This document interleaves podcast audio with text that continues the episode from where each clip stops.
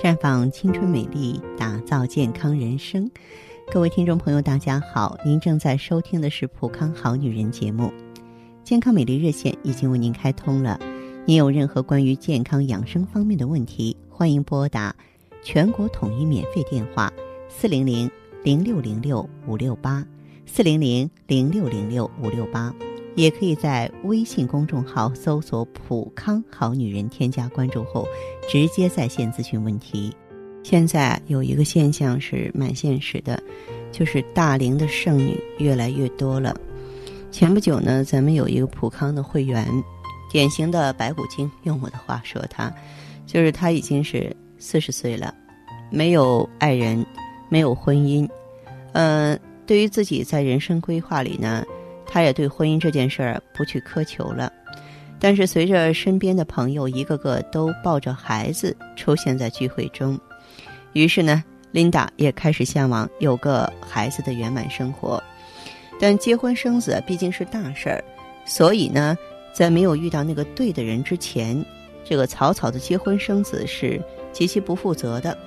后来他身边的朋友啊知道了琳达的想法，就向他推荐了冷冻卵子这个技术，说趁着年轻，先把生育能力啊好的卵子留下，等到以后遇到了真命天子之后再进行受精啊。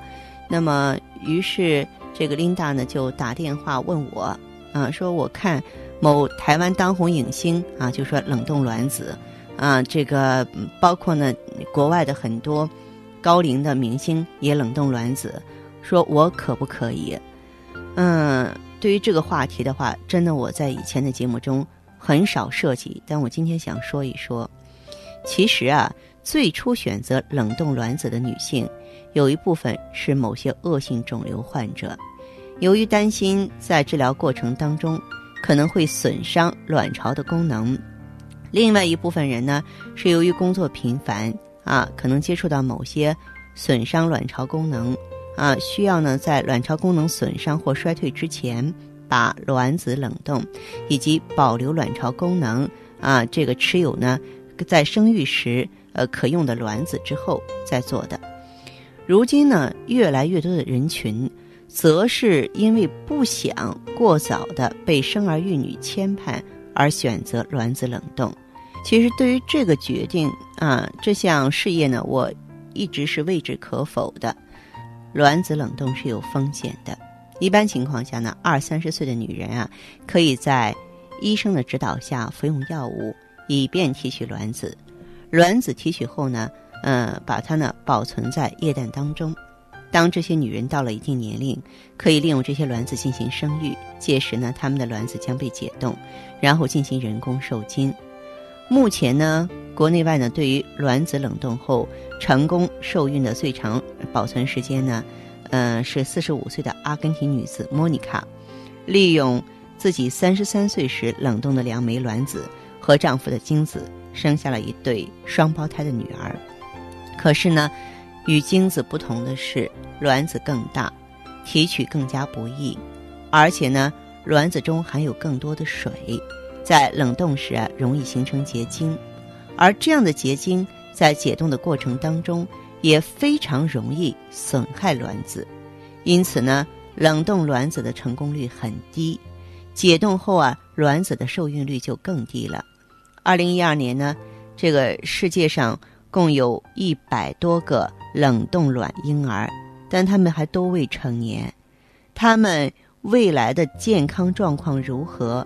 冷冻卵会不会给他们造成不良的影响？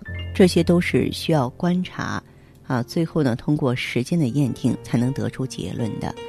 的确，高科技的不断涌现，确实为人类生活提供了很多的便利。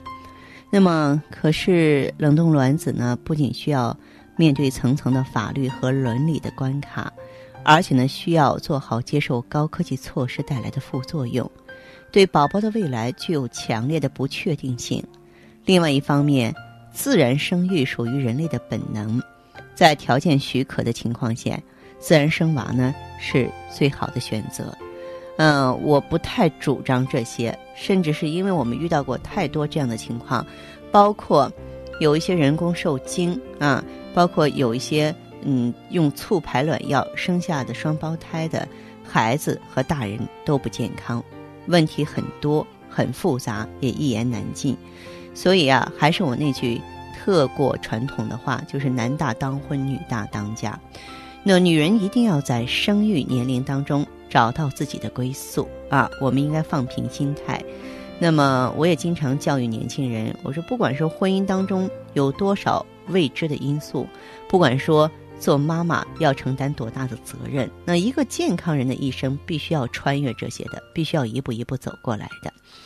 当我们遇到一些啊生育问题障碍的时候啊，也可以求助于普康。普康的顾问、普康的产品都会帮到您，啊，您也可以记好我们正在开通的健康美丽专线是零五七九八二三六六三五九八二三六六三五九。